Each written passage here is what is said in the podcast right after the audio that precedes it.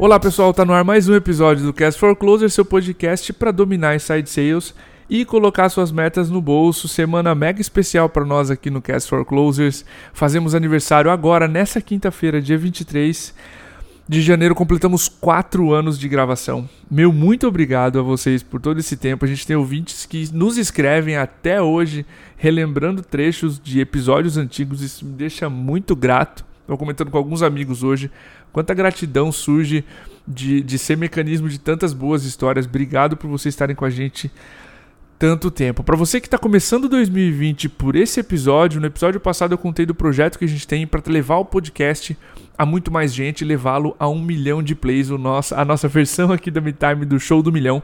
Mas ao contrário daquele Show do Milhão que você via na TV, esse não tem perguntas, esse é só para impulsionar e fazer o Cast for Closers chegar a muito mais gente. Se você ouve, tira benefício das dicas, etc., há bastante tempo e não sabe como ajudar, eu já posso dar dica para você. Entra na iTunes, se você tem um celular da Apple ou algum amigo seu tem, e se você não tiver, e deixa suas estrelinhas, sua avaliação para o Cast for Closers. Isso vai fazer com que a gente esteja nos mais vistos, nos recomendados e chegue a muito mais gente. Então, essa é, a nossa, é o nosso pedido aí para vocês. O tema desse episódio é Inside Sales versus Field Sales. Para falar desse tema, a gente trouxe o Renato Gonçalves, ele é Head of Sales na Acreditas. O Renato tem uma experiência muito grande em Field Sales, acabou de estar tá, tá gerenciando agora um time de Inside Sales na Acreditas. E Renato, fica muita vontade para se apresentar, para dar um abraço na audiência. Diego, é um prazer estar aqui conversando com você, com seus ouvintes aqui do Cash uhum. for Closers. É um prazer realmente estar aqui com vocês para falar Obrigado. de um tema de vendas que eu adoro. Bom, como você já disse, eu estou aqui na Acreditas há um pouco mais de três meses, com um time de inside sales, que Acreditas, para quem não conhece, é a principal plataforma online de crédito com garantia do Brasil. E eu tenho hoje um time de 250 tripulantes, que é como a gente Caramba. chama os nossos consultores de vendas por aqui, para dar a melhor experiência possível para o nosso cliente. Maravilha. Uh, pessoal, de onde esse episódio surgiu? Além do, do background do Renato, que a gente já conhece aqui, a gente teve um episódio de tendências e inside sales no final do ano. E vocês deram um ótimo feedback sobre essa tendência que eu apontei ali de inside sales e field sales, vendas remotas, inside sales ou vendas de campo, field sales, estarem se misturando. E vocês deram um ótimo feedback sobre essa tendência, a gente resolveu mergulhar nesse tema. Eu já vou lançar aqui a primeira pergunta para o Renato. Renato, a gente vai falar bastante sobre a tua transição, enfim, e, e sobre esses dois mundos que tu, tu conhece super bem. E o ponto de partida que eu quero dar nesse podcast aqui é sobre diferenças e semelhanças entre esses dois modelos o que tu vê, tu pode começar esse episódio para a gente dando um paralelo entre essas duas modalidades de venda, o que tu vê de semelhanças ou diferenças entre elas, por favor? Hum, posso sim, Diego. Bom, a primeira coisa que eu acho que é importante falar é que esses dois canais ou essas duas estratégias, né, elas podem ser estratégias complementares, né, em qualquer operação, em qualquer produto, porque isso vai fazer com que a gente consiga, consiga maximizar as vendas ou então melhorar a rentabilidade da operação. E pode até mesmo como a gente vai conversar, acho que daqui a pouco, certamente você vai me perguntar sobre a experiência do cliente, melhorar a experiência do cliente. Um ponto que tu, tu mencionou da complementaridade, essa tendência eu trouxe com o seguinte dado, a gente viu na InsideSales.com, nosso benchmark americano, que 40% do tempo do vendedor de campo é dedicado a atividades de vendas remotas ou de inside sales, coisas como preencher o CRM, mandar e-mail, prospectar, fazer ligação, etc. Coisas que ele consegue e normalmente faz dentro de casa, ou seja, está vendo essa mistura de sales, eh, formando vendas como um todo. Tu mencionou ah, uma, uma palavra ali, experiência do cliente, né, onde ele quer ser atendido. A gente vai mergulhar um pouco mais nesse tema. Mas a brincadeira que eu fiz no episódio passado, que eu repito agora, é se você achar um, um episódio do Cast for Closers que tenha dicas que você só consiga aproveitar em uma dessas modalidades, você me manda um e-mail e a gente faz esse desafio aqui, porque essas modalidades com certeza estão se mesclando e a gente pode aproveitar muita coisa em uma, tanto em uma quanto na outra. Renato, o primeiro ponto acho que, que a gente tem que abordar é um pouco disso que tu mencionou de experiência, mas também a modernização do cliente. A gente estava reparando, conversando que a gente não vai mais ao banco com tanta frequência, a gente não visita mais lojas, a gente compra tênis, compra tudo que tem por aí. Pela internet eu resolvo muita coisa online, eu consumidor, certo? E mesmo assim a gente aqui na MeTime conversa com muitos gestores que tem receio de começar uma operação remota porque ah, o meu cliente só compra com visita. A gente ouve muito isso de vários outros colegas que também vendem via Inside Sales. É, Renato, para ti, na tua cabeça, o que, que muda na cabeça do comprador, de quem está comprando de você, e como é que tu desafiou essa verdade universal aí de que o cliente só compra com visita para fazer a tua operação de Inside Sales? Ô Diego, na minha opinião, essa ideia de que um cliente só compra com uma visita pessoal, ela não é real. Uhum. Porque hoje, como, como a gente acabou de conversar, o comportamento do consumidor ele mudou, né? ele evoluiu. É, o cliente ele quer fazer uma boa compra, ele quer ficar feliz com o que ele comprou e ele, e ele pensa já hoje muito na experiência. E até mesmo para quem pensa que o cliente só compra com uma visita pessoal, hoje todo mundo tem muita informação na palma da mão. Né? E certamente, antes de ele visitar a loja, ele já foi lá na internet, deu uma olhada, já viu o preço, já conheceu o produto antes dele poder comprar. Então, eu acho que sim, eu acho que, eu acho que como disse, ela não é real, eu acho que hoje em dia isso não é mais verdade, mas não, não significa que nenhum cliente quer ir numa loja. Né? E é por isso que a gente está falando de canais e de experiência do cliente. Às vezes o cliente ele pode querer, ele pode começar a fazer uma pesquisa pela internet e querer ter uma experiência diferente numa loja, como também às vezes ele não quer ir a lugar nenhum e finalizar a venda através de um simples aplicativo no celular dele. Vou te dar um, um, um exemplo favor. Acho legal mencionar, falar um pouquinho de, de, Eu já tive uma experiência vendendo cursos universitários, tá? Quando eu cheguei lá, acho que isso é importante falar, a equipe era praticamente de field sales. A gente praticamente não existia outro canal de venda. Claro, havia muita campanha de marketing online para fazer divulgação dos cursos universitários, né, para uma campanha de matrículas, panfletagem, eventos nas universidades, e funcionava bem lá. Isso eu acho que esse exemplo é, vai ser, até, vai ser muito legal porque ele vai falar um pouquinho dessa complementariedade desses canais. Maravilha. Né? E é claro que o espaço de uma universidade, de uma faculdade, já é um lugar que atrai as pessoas espontaneamente. Né? Então, com a campanha, isso acabava se intensificando.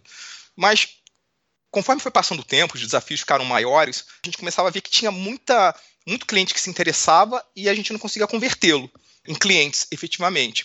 E a gente, aí que começou uma iniciativa de inside sales por lá. E aí foi muito bom. O resultado melhorou muito. Só para você a gente começou com uma operação de inside sales que acabou com uma operação de inside sales que cuidava do cliente ponta a ponta. Caramba. Né? Então, eh, foi muito. Eh, eu acho que cabe muito aqui esse exemplo. Então, assim, eu acho que. O que, que eu aprendi é, nessa experiência? Falou muito dessa transição. Eu estou aqui na Acreditas há um pouco mais de três meses, como eu disse. É que o cliente que escolhe como ele quer se relacionar com a empresa. E se a experiência que a gente oferece para ele não, entende, não atende a sua expectativa, ele vai para a concorrência. E isso, para mim, tem a ver com respeitar o cliente, tá? E aí, se você me permite, Diego, acho até quando você me fez a outra pergunta, é, eu estava aqui, estava pensando aqui, poxa, eu respondi a primeira pergunta do Diego de uma maneira muito simples, né? Eu acho que é a emoção de estar aqui conversando com você, Imagina. viu? e aí você tinha me perguntado sobre as diferenças, né? É, tanto de inside sales como as semelhanças de inside sales para field sales, né? Como a gente tinha posto. Eu acho que vale a pena falar três pontos de diferenças, tá? Para não me alongar muito. Eu acho que você tem a questão da pessoalidade, um consultor de field sales, quando ele se relaciona com o cliente, ele, pode, ele tem alguns. Ele pode ter uma leitura do cenário quando ele está fazendo a visita, ele às vezes até consegue uma conversa um pouco mais pessoal, tá? E eu acho que a venda por telefone de inside sales, ela geralmente ela é mais objetiva e direta. Tá? Então acho que isso é uma das diferenças que tem. Tanto que eu acho que, que quando um consultor ou um vendedor de field sales ele faz uma boa venda para o cliente, ele vira referência para o cliente, não é empresa. Aí eu acho que tem um ponto de atenção aí. Eu acho que isso é uma responsabilidade muito grande para o consultor, ver essa referência para o cliente. Porque quando ele quiser comprar de novo, ou quando ele quiser fazer uma reclamação, ou quando ele quiser tirar alguma dúvida, ele vai procurar esse consultor, ele não vai procurar a empresa, tá? E aí eu vou destacar mais dois pontos fundamentais aqui para mim. Um é a escalabilidade e uma coisa que eu acho que a gente ouve muito ultimamente, que é custo de aquisição do lead. Quando a gente fala de escalabilidade, em field sales, para você escalar uma operação, você vai falar no número de consultores que você quer ter. E isso pode ser muito caro, uhum. ou pode muitas vezes nem ser possível, né? E no caso de inside, esse ganho de escala ele pode acontecer muito rápido, de uma maneira muito eficiente, se você tem uma estratégia de venda online amarrada, processos e tecnologias eficientes, porque hoje, como a gente acabou de conversar novamente repetindo, o cliente ele quer ser, ele precisa ser atendido da maneira que ele que é a expectativa dele, né? Às, às vezes quer fazer autoatendimento, às vezes ele quer ter pouca ou nenhuma interação humana, mas hoje quando você captura um lead online e você faz uma, via, uma venda via outbound, ou através de inside sales, ou chatbot, ou outros recursos que tem hoje, você consegue ter acesso a muita tecnologia. E isso pode te ajudar nesse contato com, com o cliente. E em relação ao custo de aquisição de lead, de campanhas online, que é uma tendência, todo mundo fala muito isso, hoje todo mundo hoje faz muita campanha online para conseguir muita informação sobre o cliente, em clientes interessados, quer estar muito presente na vida do cliente no dia a dia, é, esse custo de lead às vezes pode ficar um pouco alto. Mas isso não tem problema. Se você, se você tem hoje uma esteira de processo na sua operação que é eficiente, isso pode compensar esse custo de aquisição mais alto do lead. Mas só para fechar também e não me estender muito, a gente tem que estar sempre atento a essas necessidades do cliente e não deixar é, de olhar a rentabilidade do negócio. Eu acho que ser obsessivo com as métricas da operação e entender possíveis oportunidades são muito importantes, tanto para a qualidade, experiência do cliente, quanto para performance. Então, vou dar um exemplo aqui. Quando você avalia regularmente o NPS de atendimento do cliente da sua empresa ou qualquer outro indicador de um funil de vendas, tá? Cara, tu mencionou dois pontos é, importantíssimos. Mesclar onde o cliente quer ser atendido com a lucratividade, a capacidade financeira do negócio. Acho isso é, é, é fundamental para a gente saber se o ticket comporta uma visita, etc. Tu migrou, veja bem, uma, uma operação que fazia field sales para um modelo de inside sales mais rentável, mais lucrativo no sentido mais eficiente, né? mais, mais veloz.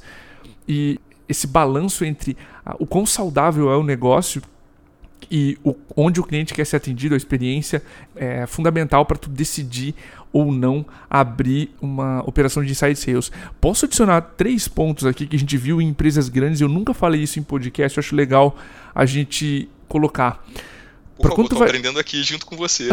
quando tu vai colocar uma operação de inside sales, tem três aspectos que eu vi demais funcionar em operações que já estavam field sales, tá? Que dependiam de visita. Um, blindagem cultural. Se você tem uma cultura onde ah, só se faz o necessário, calma, não coloca tanta inovação aqui porque isso vai é, ter mudança. Esse time precisa ser isolado, blindado dessa cultura, porque vai ter muita mudança vindo ali. Então, o item número um para você que vai colocar uma operação de inside numa operação que já existe via venda de campo, blindagem cultural do time que vai fazer. Beleza? Segundo ponto, recrutar internamente o processo de voluntariado, assim, ó, quem aqui da empresa gostaria de fazer parte dessa nova célula que vai fazer a venda remota, vai fazer tudo, enfim, essa o voluntário por si só ele já está mais aberto a mudanças. Então tudo que você propor é muito mais fácil do que você forçar esse processo com alguém que está acostumado a ir para campo e não quer mudar. Tá? Esse é o segundo ponto, meritocracia e crescimento rápido. As operações que deram certo, onde a gente montou, estimularam, promoveram esses comportamentos dos vendedores. O que deveria ser padrão no comportamento? A. Se A nos vendedores eles são promovidos. Se A é presente nos vendedores, eles são promovidos. Se B, que é o contrário de A, não é legal, está nos vendedores, eles são desligados dessa célula. Meritocracia e promoção rápida funciona demais para quem está implantando inside sales. Eu preciso premiar quem está ali abrindo as trincheiras, enfim, e, e abrindo esse caminho novo. Então, esses três pontos que eu colocaria aqui, Renato, adicionais, para quem está fazendo uma operação de inside sales no começo. Cara, eu tenho uma dúvida que é absurdamente importante, o nosso terceiro ponto aqui, é, entre inside sales e field sales, que é o gestor do time, tá? Essencial para performance. Tu migrou de um time que só vendia com visitas para uma operação híbrida que né, no final virou toda via inside sales observando a tua realidade, cara, o que que muda na gestão do time entre ambas, entre inside sales e field sales? O que que mudou no teu dia a dia, na tua forma de evoluir como profissional, enfim? Ô, Diego, eu acredito muito em times, né? Eu sou uhum. pessoas e no poder do exemplo.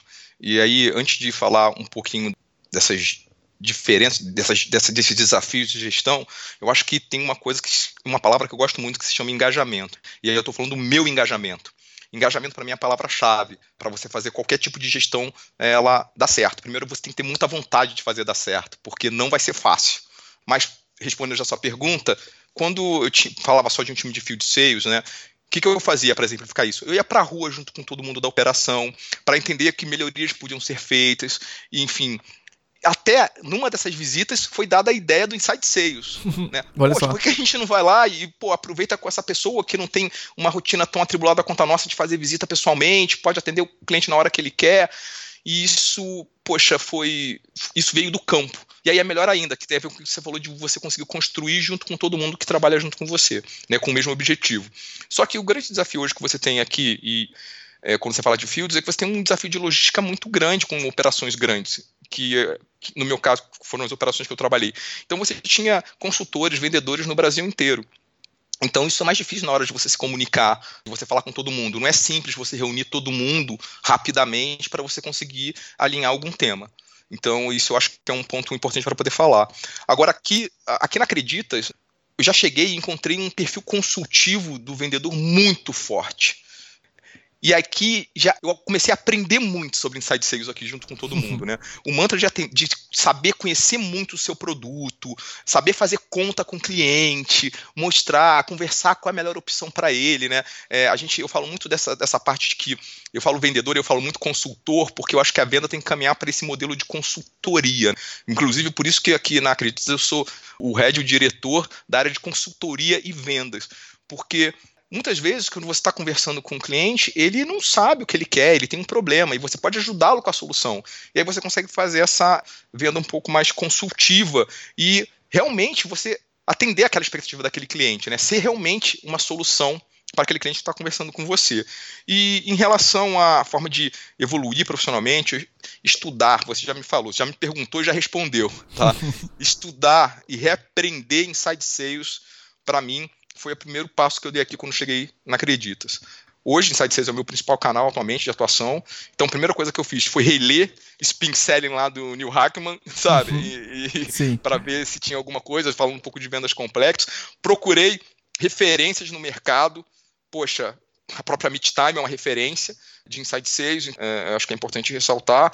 E mergulhei na operação da Acreditas. Mergulhei, sentei do lado do meu consultor, sentei do lado da minha, da minha liderança para saber o que, que, era aquilo que eles faziam de tão diferencial. E, e aí eu falei, poxa, a gente já tem um modelo de, muito relevante aqui de consultoria nesse grupo, muito aprender com eles e evoluir junto com eles, né?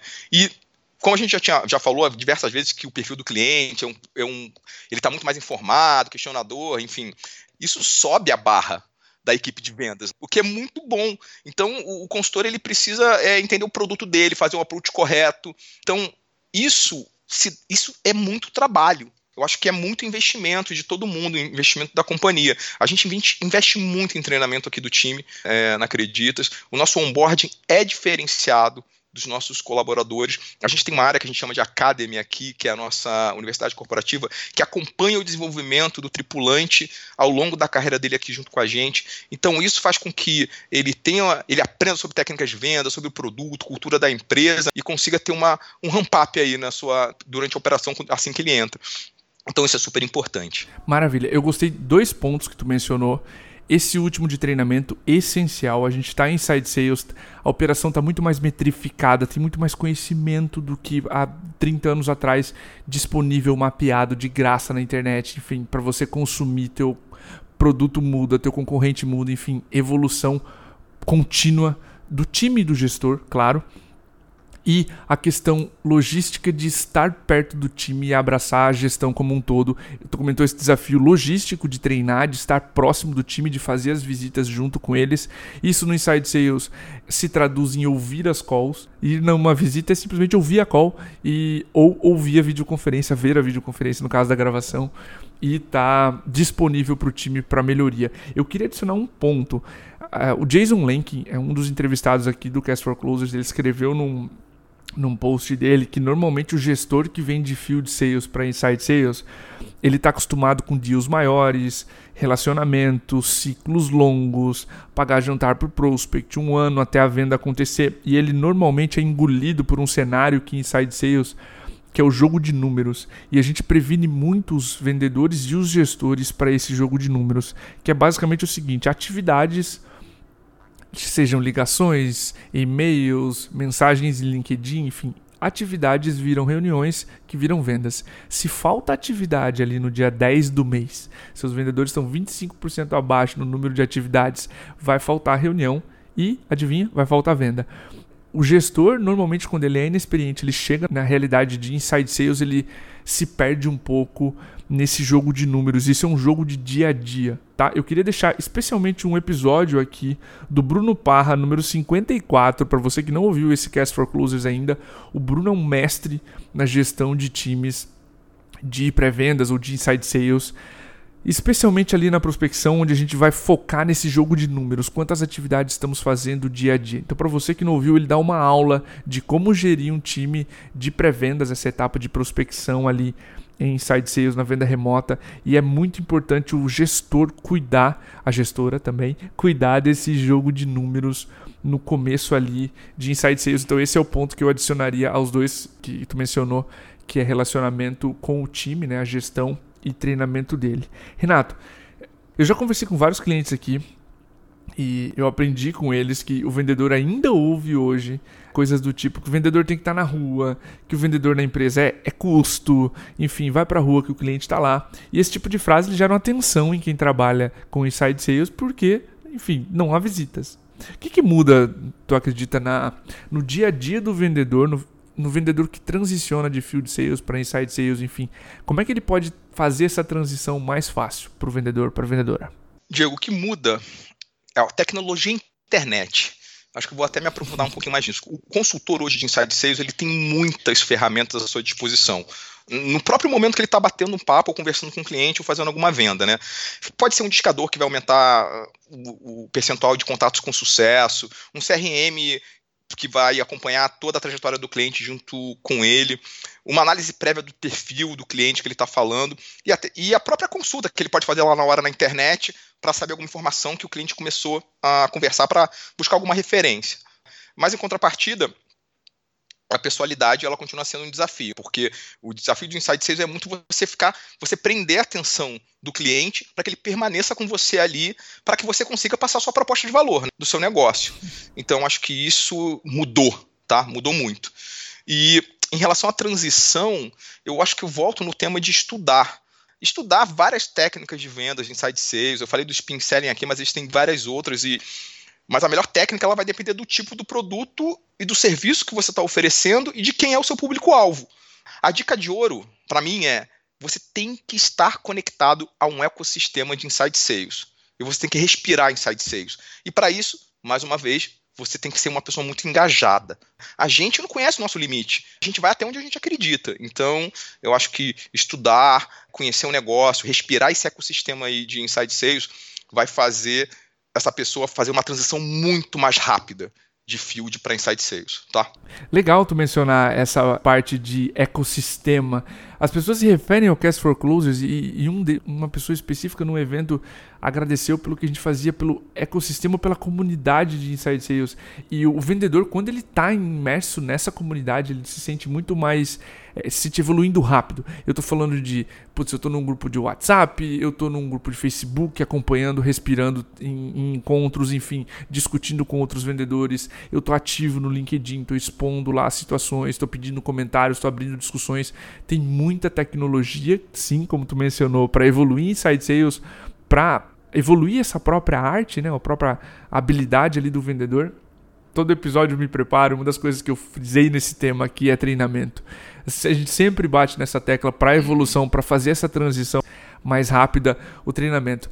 E a, a, importância que a gente tem. O atleta profissional ele treina 5, 6 dias por semana, ele joga uma vez por semana, a gente joga o ano inteiro, a gente treina uma, duas vezes, três vezes ao ano. Então, olha o, a, o amadorismo, vamos dizer assim, com todo respeito, da profissão de vendas que a gente tem hoje.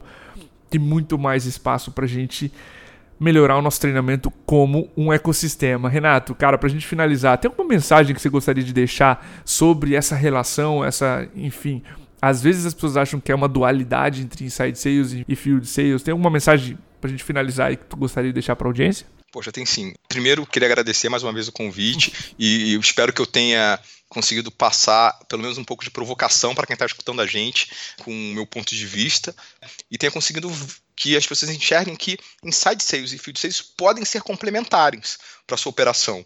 Mas eu acho que tem algumas premissas quando a gente fala de uma venda que eu acho que tem que estar tá aqui com a gente no dia a dia. Acho que a primeira que eu destaco é que a solução que a gente oferece para o nosso cliente tem que fazer sentido para o cliente, para ele. Às vezes o consumidor ele não sabe o que, que ele precisa ou não tem uma clareza dos benefícios do produto ou do serviço que você está oferecendo. E o nosso papel é esclarecer isso para ele. Na minha opinião, assim, os consultores de inside ou de field devem investir muito tempo no modelo consultivo de venda, entender muito do seu produto e serviço, que vai muito de encontro com o que você disse em relação a treinamento, tá? Esse é o ponto número um. Acho que um ponto número dois que eu destaco é o respeito ao cliente. A gente fala muito de experiência do cliente, mas a experiência do cliente, eu olho com um enfoque de respeito ao cliente. Todo mundo merece ser bem atendido, com qualidade e eficiência, mas às vezes ser bem atendido com qualidade e eficiência é simplesmente você conseguir cumprir o combinado que você teve com o seu cliente. Então, acho que esse é o grande desafio das empresas. É, e é claro que a gente vai errar, porque a gente é humano, então processos falham, isso, isso acontece, não tem problema. Né? Mas a gente precisa reconhecer que a gente errou, é o primeiro ponto, e a gente precisa entender do ponto de vista do cliente, como a gente pode se retratar e como é que a gente pode mudar. A gente está sempre defendendo uma marca. Não, não importa onde a gente está, não importa se eu estou na Acreditas, se é a marca Renato, né? E Acreditas hoje que é, é, é é que o meu sentimento aqui de, de, de, dono aqui hoje da empresa que eu tenho, né, desde que eu aceitei esse desafio de vir para cá, é, mas isso afeta a reputação da empresa como um todo. A experiência do cliente, para mim, é respeito ao cliente. Então, eu defino experiência do cliente, mas com esse enfoque um pouco mais provocativo de respeito ao cliente. Vamos cumprir com o cliente aquilo que a gente combinou. É isso que, no mínimo, ele espera da gente. E um terceiro ponto, a sustentabilidade da operação ela tem que ser uma meta sempre. Eu acho que para todo mundo. Em alguns momentos, eu acho até que a gente pode repriorizar a rentabilidade do negócio se a gente tem uma intenção de aprender ali, ou porque a gente tem uma. ou em nome de uma visão de futuro que está em construção no nosso negócio. Mas o valor que a gente entrega, ele tem que ser tangível e sustentável no longo prazo, tanto para a empresa quanto para o cliente, quanto para os tripulantes, que são os nossos colaboradores aqui da Acreditas, no caso, né? Ok? Show de bola, ótimo, ótimas mensagens, especialmente, pô, cumprir o combinado com o cliente, né? Às vezes parece tão básico, mas Renato, mais uma vez, cara, obrigado pelo teu tempo. Sei que tu é mega corrido, obrigado pelo aceite, por, pela oportunidade aqui na semana de aniversário do Cast for Close estar fazendo esse episódio com a gente. Agradeço a tua disponibilidade em conversar com o pessoal. Quem tiver interesse em falar com o Renato, quais são seus contatos, Renato? O teu LinkedIn, fica, fica à vontade para se despedir também da audiência e deixar as portas abertas aí. Ô, pessoal, vocês podem me encontrar no LinkedIn com Renato Gonçalves. Enfim, vai ser um prazer discutir com vocês por lá, trocar ideias, enfim, aprender com todo mundo e saber o que vocês acharam aí dessa conversa que eu tive com o Diego. Diego, muito obrigado mais uma vez pelo convite. Sucesso, tá? E bom, a gente vai se encontrar aí pela frente. Com certeza. Mais uma vez, obrigado. Valeu, pessoal. Até o próximo episódio. Um abraço.